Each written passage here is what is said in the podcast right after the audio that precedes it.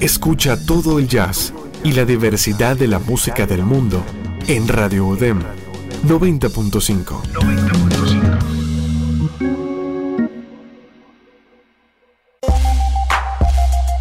El siguiente programa es clasificación B, contenido apto para adolescentes. Radio UDEM presenta Art Podcast, Las Voces del Arte. Diálogos sobre el arte contemporáneo con agentes y representantes culturales. Art Podcast, Las Voces del Arte.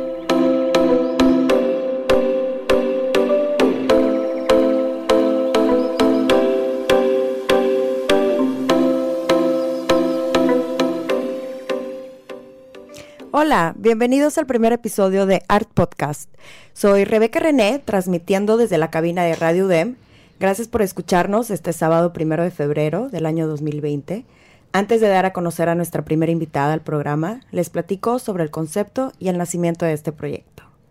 Art Podcast es un programa de arte contemporáneo en formato de charlas uno a uno, que presenta desde Nuevo León las distintas prácticas de los agentes culturales, quienes forman la presente y futura escena artística en México.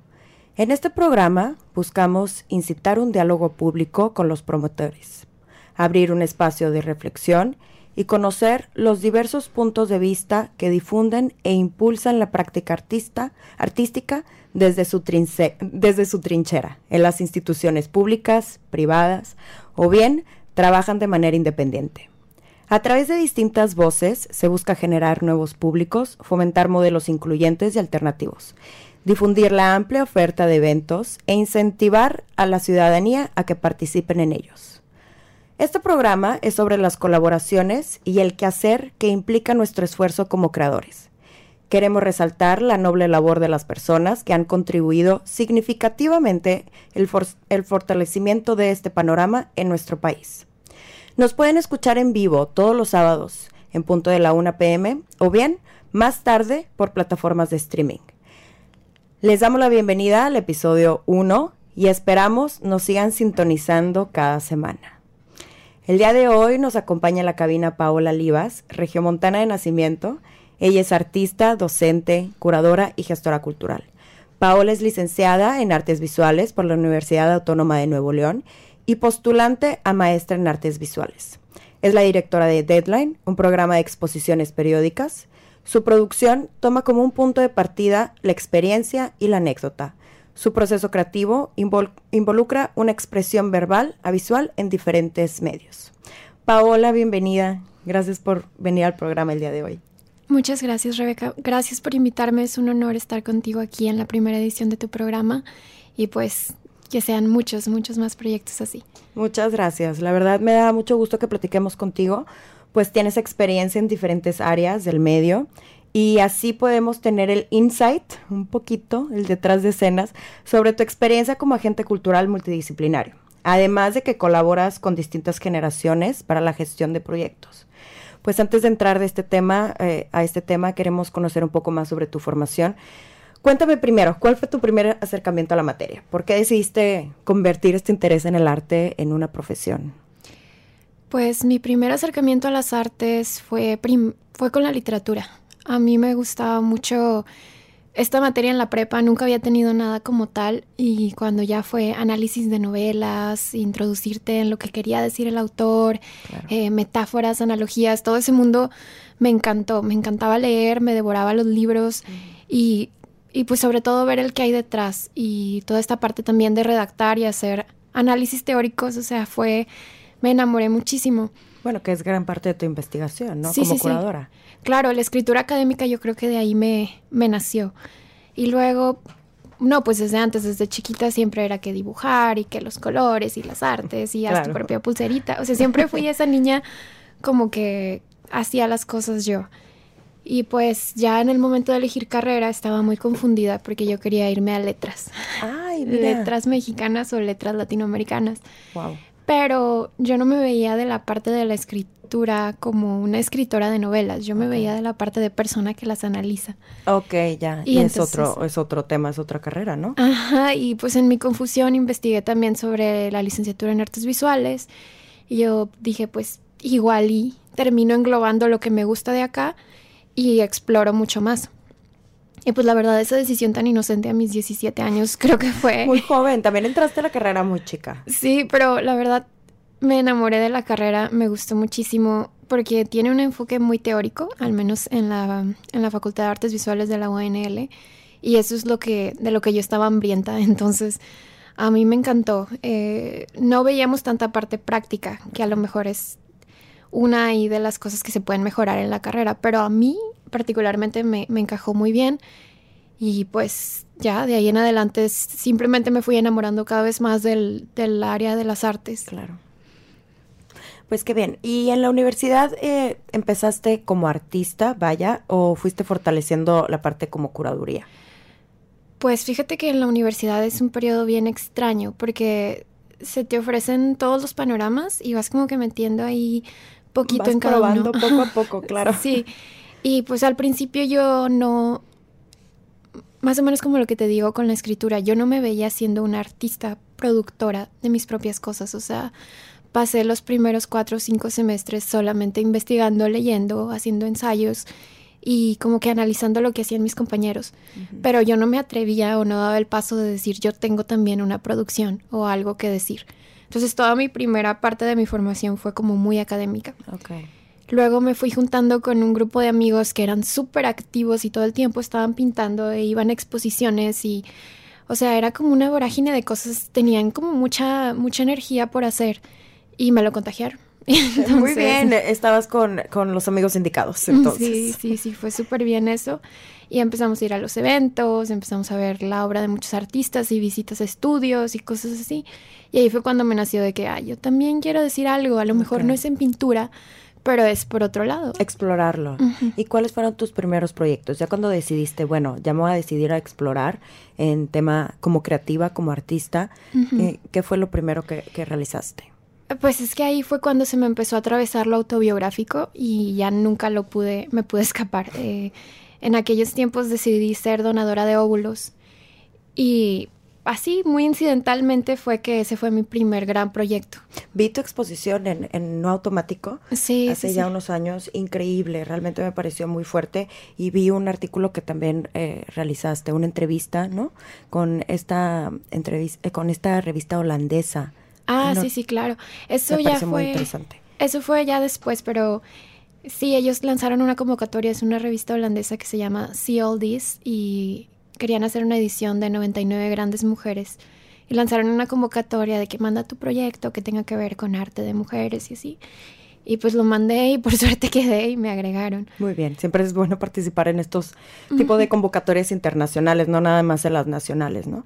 Bueno, como lo comentabas hace un momento, tu producción toma como punto de partida la anécdota y experiencia, ¿no? ¿Qué importancia, impacto o efecto tienen los aspectos autobiográficos sobre la producción de un creador, no nada más en, esta pieza de, que me platicas de, donación de óvulos, pero en las piezas que desarrollaste después. Mm, para mí es súper importante partir desde mí misma, porque luego me enfrento con temas que son como muy grandes o desafiantes. Por ejemplo, quiero hablar de la violencia doméstica, quiero hablar de la labor de la mujer, quiero hablar de así como de la maternidad, de narrativas que son muy grandes y siento que si no doy el primer paso de empezar por mí misma, mi trabajo no es como transparente. Siempre intento como que bueno, esto a lo que me voy a meter, en cómo me relaciono yo con ello y qué puedo aportar desde mí misma para después ya expandirme y, estudiar lo demás. Y esto también lo, lo, aplicas, lo he visto en tu trabajo de curaduría. Eh, recuerdo ahorita la exposición que acaban de inaugurar en el Museo del Centenario, Memoria Corporizada, corporizada, eh, donde seleccionaste un grupo de mujeres artistas con antecedentes muy diversos. Y pues bueno, eh, ¿cómo te ha ayudado ser un agente multidisciplinario al trabajar con distintas generaciones que dentro de su obra pues también mencionan aspectos autobiográficos, ¿no? Sí, de hecho, pues la línea con la que elegí trabajar con estas artistas fue partiendo desde lo autobiográfico. Y aquí que mencionamos la, la multidisciplina, es que como, como ahorita estoy realizando mi maestría y estoy investigando mucho sobre el arte de mujeres y las aportaciones de mujeres a la historia, yo me he dado cuenta que una una forma elemental de resistir es cuando las mujeres se han autorretratado y eh, han hablado sobre sus propias vidas.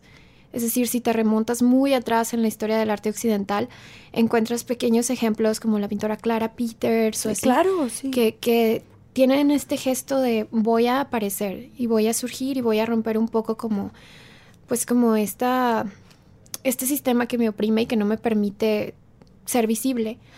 Y entonces para mí lo autobiográfico es esencial. Lo veo desde lo académico y luego lo quise llevar a una exposición y pues desde lo académico también me puse a estudiar qué mujeres han sido súper constantes en su trabajo en Monterrey y han hecho muchos esfuerzos, muchas aportaciones y llevan aquí generaciones trabajando, claro. incluso formando a nuevos artistas y así fue como me fui acercando a algunas de ellas. ¿Y cómo hiciste esta selección? ¿Cómo decidiste? Digo, realmente hay, hay muchas mujeres trabajando como creadoras eh, aquí en Monterrey que muchas veces no son tan reconocidas, eh, tienen eh, propuestas increíbles, son muy creativas y son muy, muy inteligentes. ¿Cómo pudiste hacer esta selección en un tema también generacional? ¿Fue algo muy, muy intencional que hubiera un mix? en, las edades? Sí, claro, porque pues quería cubrir un panorama grande del arte de mujeres en Monterrey. Y dije, no puedo dejar fuera a las que ya tienen su esfuerzo hecho y no puedo tampoco dejar fuera a las que apenas van para allá. Entonces fue muy interesante porque pues ir a hablar con una me llevaba a otra. Haz cuenta que yo me senté con Miriam Medres y... Ay, es que excelente escultora aquí en Monterrey, claro. Y bueno, Miriam tiene como este background en la, en la escultura y en la escultura textil y esta fue su primera vez que quiso hacer un performance aparte. Entonces ya ahí también hay como unos cruces entre disciplinas que me parecen súper interesantes. Pero hablo con ella, le planteo lo que se trata la exposición y ella me, me propone una pieza. Y a partir de esa pieza yo voy pensando en otras piezas que conozco de otros artistas. Okay. Y así se fue armando. Lo tomaste como punto de partida, vaya. Sí, y pláticas con, o sea, con todas ellas me invitaron a su estudio, platiqué, fue un proceso así como muy colaborativo entre ellas y yo. Y así fuimos proponiendo piezas y luego yo fui hilando una estructura entre las piezas como para que sentir que todo estaba bien pues que era coherente. Exacto. Y en esto que mencionas de eh, al hilar estas estas piezas o los cruces con las artistas. Tomo de ejemplo la, colaboración que hizo Miriam Medres con Fina para el performance. Em, ¿Qué fue lo que descubriste? ¿Realmente es algo que propusiste? ¿Es algo que ellas en conjunto lo decidieron? Em, ¿Qué fue lo que descubriste en, en un tema en colaboración de diferentes generaciones para que, para que realicen un mismo proyecto, ¿no? Eh, cuando yo me acerqué con Miriam, ella ya, ya estaba trabajando con Fina. O sea, justo acababa de hacer el primer contacto y pues Miriam estaba muy interesada en la forma en la que Fina trabaja con su cuerpo. Y de alguna forma ellas tuvieron un intercambio que resultó en su pieza. Entonces yo les propuse de que, oigan, tenemos la exposición, va a estar este espacio. Incluirlas, vaya. Ok, muy sí, bien. Sí, sí, ellas ya estaban en eso y pues afortunadamente sí quisieron puntualizarlo para el día de la inauguración. Ahorita estamos en pláticas para ver si se repite. Ay, qué bien, sí, porque... escuché que algunas personas no alcanzaron a verlo. Sí, sí, sí, estamos platicando con el museo para a lo mejor poner una fecha y pues eh, convocar personas y que, y que pueda tener mayor público. Pero también, por ejemplo, Melissa García Aguirre, también ella trabaja mucho en redes de colaboración con otros artistas. Tiene muchas piezas que surgen de su, de su ensayo autobiográfico, habla todo lo que quieras, que son como siempre involucran a mujeres artistas que vienen y me ayudan a, hacer algo, ¿no? Entonces ella genera estas piezas que son performances como colectivos, donde ella es el punto central, pero siempre involucra la ejecución, la acción de otras mujeres. Por eso para mí también fue importante que ella fuera parte de la exposición por este tipo de trabajo que hace. Así es. Eh, lo que me llama mucho la atención es que son artistas que entre, como lo mencionas, algunas emergentes, otras ya muy, muy establecidas, y que tuviera una muy buena respuesta del público. Me parece que hay eh, ahora con, con, todo el tema del movimiento Me Too, está muy como digamos de moda o está a, flor de piel de todos, el, el proponer eh, exposiciones sobre mujeres y sus testimonios. Y creo que en esta exposición están esas sutilezas de lo que significa ser mujer y abordadas desde diferentes técnicas y artistas con, con, unos backgrounds y contextos muy muy diferentes. Realmente se las recomiendo bastante si es que no la han ido a visitar. Em, y bueno vamos a hacer una pequeña pausa. Vamos a la cápsula. Em, regresamos después de este segmento. es, un segmento informativo sobre los agentes culturales y sus inicios en Monterrey.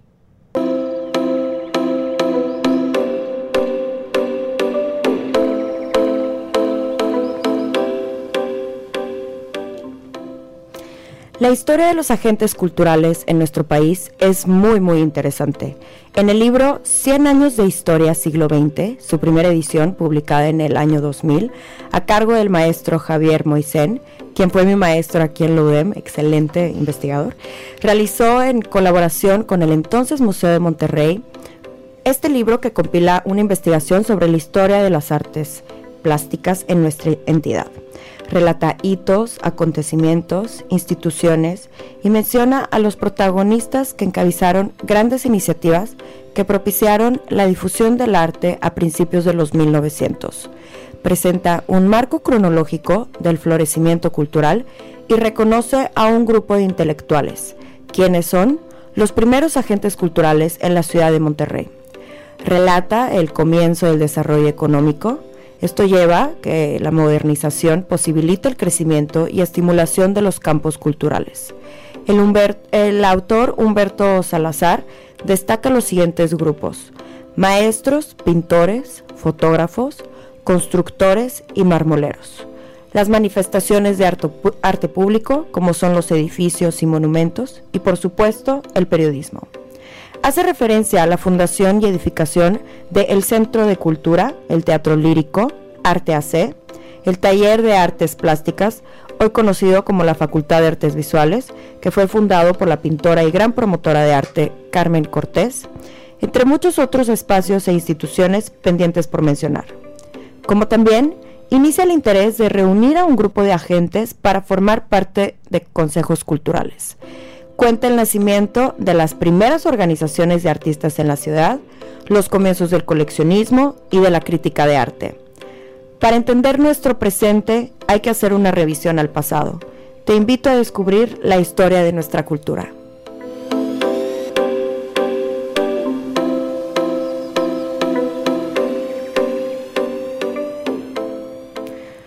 Bueno, pues estamos con Paola Livas en la cabina de Radio UDEM platicando sobre la importancia de ser un agente cultural multidisciplinario y pues bueno, antes de la pausa comentábamos sobre la investigación y, y creación de estos arcos generacionales en, en, los proyectos culturales, ¿no? Escuchamos ahorita en la cápsula un antecedente sobre el florecimiento cultural en Nuevo León y haciendo referencia a esto, recuerdo puntualmente una obra que realizaste, Paola, afuera del Colegio Civil, eh, dentro del marco de actividades del Festival Árido Cálido sobre el odio a Villarreal. Fue este julio pasado, ¿no? 2019. Platícame un poquito más de esta pieza. ¿Por qué te pareció importante mencionar a un agente cultural del pasado en una obra muy, muy contemporánea? Pues eh, me invitaron a este festival. Eh, era una convocatoria para artistas de performance y pues era en colegio civil y a mí siempre me ha interesado muchísimo ese lugar por su historia de, de movimientos estudiantiles, porque es como súper aguerrido y porque la arquitectura es muy bella y pues por lo que ha sucedido ahí. Entonces quise investigar a fondo sobre la fundación de la Universidad Autónoma, sobre el rol que, que tuvo este lugar y todo, y hacer una pieza en sitio que tuviera relación con, con la historia del lugar. Investigando sobre la historia de la fundación de la UNL, que en ese momento no era autónoma, me di cuenta que, pues, eran muchos nombres de hombres, claro, o sea, muchos, muchos señores importantes que hicieron su, y pusieron su aportación, ¿no?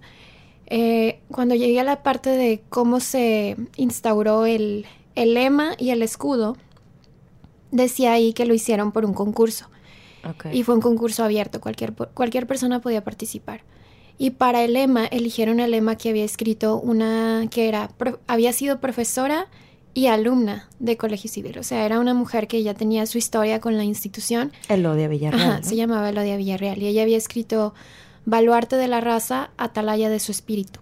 Ese era su lema, su, lo que ella quería para el lema de la institución y lo que habían seleccionado. Pero dos semanas después, el comité seleccionador le cambió una parte de la frase y después se lo cambió por completo al lema que está ahí puesto en las losas, el de mi raza como espíritu, la humanidad como horizonte.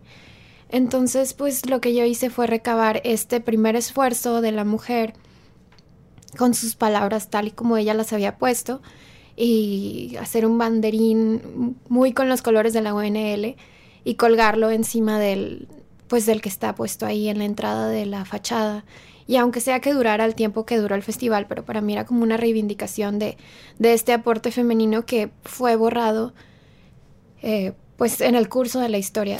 ¿Dónde puede ver nuestros radioescuchas, eh, el público, dónde puede ver eh, fotografías o la documentación de este performance?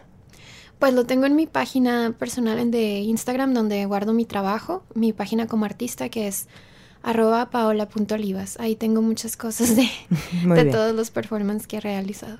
Bueno, y eh, como tu trabajo realmente es evidencia de las conexiones entre artistas, que en algunos casos pues son inevitables, pero también tiene, pone en contexto la importancia en la individu- individualidad de los creativos.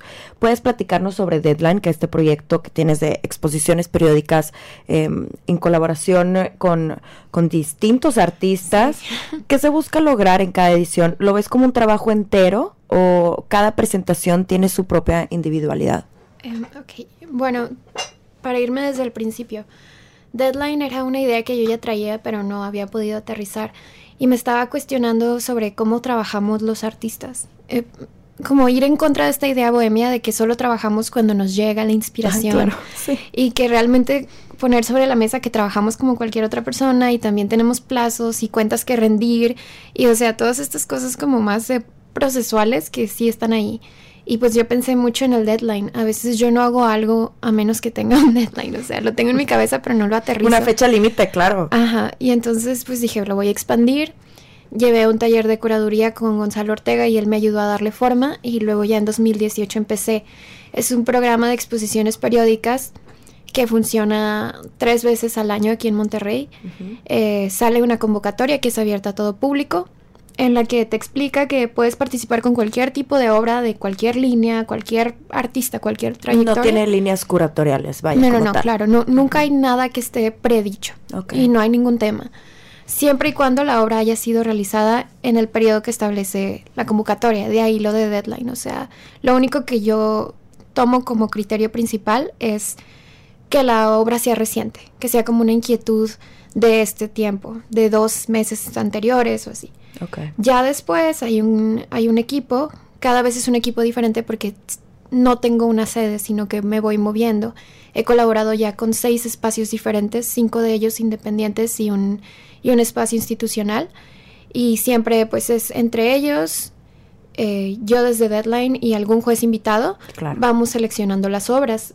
Y aquí es donde sucede lo de que hay algunos deadlines que han tenido cierta línea curatorial que nunca es como algo a propósito, sino es como algo que nos vamos dando cuenta. Los artistas en este tiempo, todos están hablando de la violencia. Exactamente. O, por ejemplo, en cuando acabó el año pasado, eh, nos dimos cuenta que todos estaban hablando de rompimientos y sentimientos y cosas así muy tristes y dijimos, a lo mejor tiene que ver con que se está acabando el año. O sea, de ahí nos vamos dando cuenta de el ciertas fin de la década. Lo que me encanta del proyecto que, que realizas en, en Deadline es este, como esta memoria y este archivo que se está realizando, que a un futuro puede ser muy, muy eh, fructífero para las siguientes generaciones, tener un entendimiento de que, cuáles eran los intereses de los artistas. Luego te invito a platicar un poco más sobre este tema. Realmente el, el, ya estamos terminando el programa, pero... Pues bueno, para la- cerrar las, la, eh, el, el tema, ¿de qué proyección tienes a largo plazo sobre tus proyectos?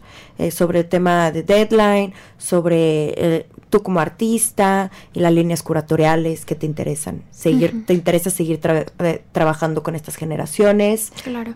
Pues Deadline va a seguir. Yo no tengo ahorita plan de que termine. Eh, la verdad es un proyecto que ya casi se sostiene por sí mismo en cuanto a estructura y entonces a mí me gusta mucho que funciona gracias a la participación de la gente. Eh, los invito a participar en la próxima edición que va a ser en marzo para que estén al pendiente. Y en cuanto a mí, pues yo ahorita estoy haciendo mi maestría, estoy con mi investigación y pues yo quiero seguir con eso. Lo académico nunca lo dejo de lado.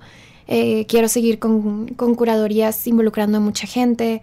Y en cuanto a mi trabajo como artista, pues como siempre va de la mano de lo autobiográfico.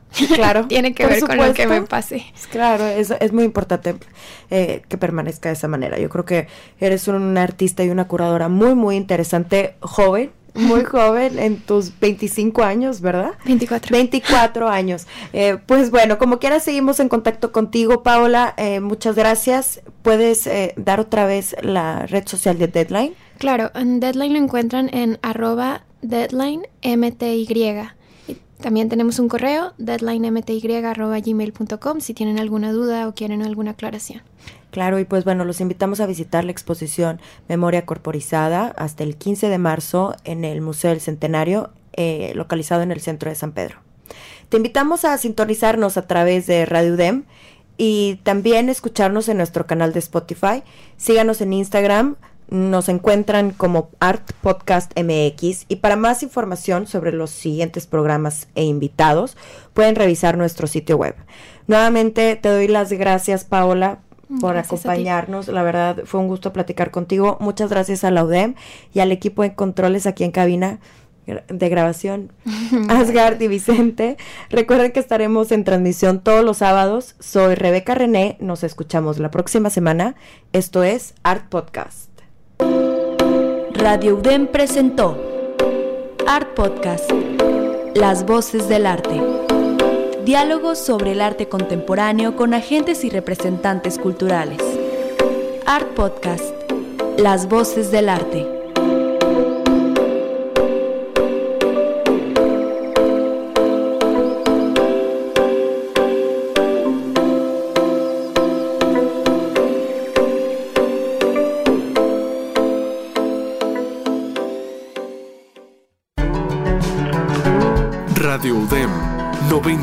Radio UDEM 90.5.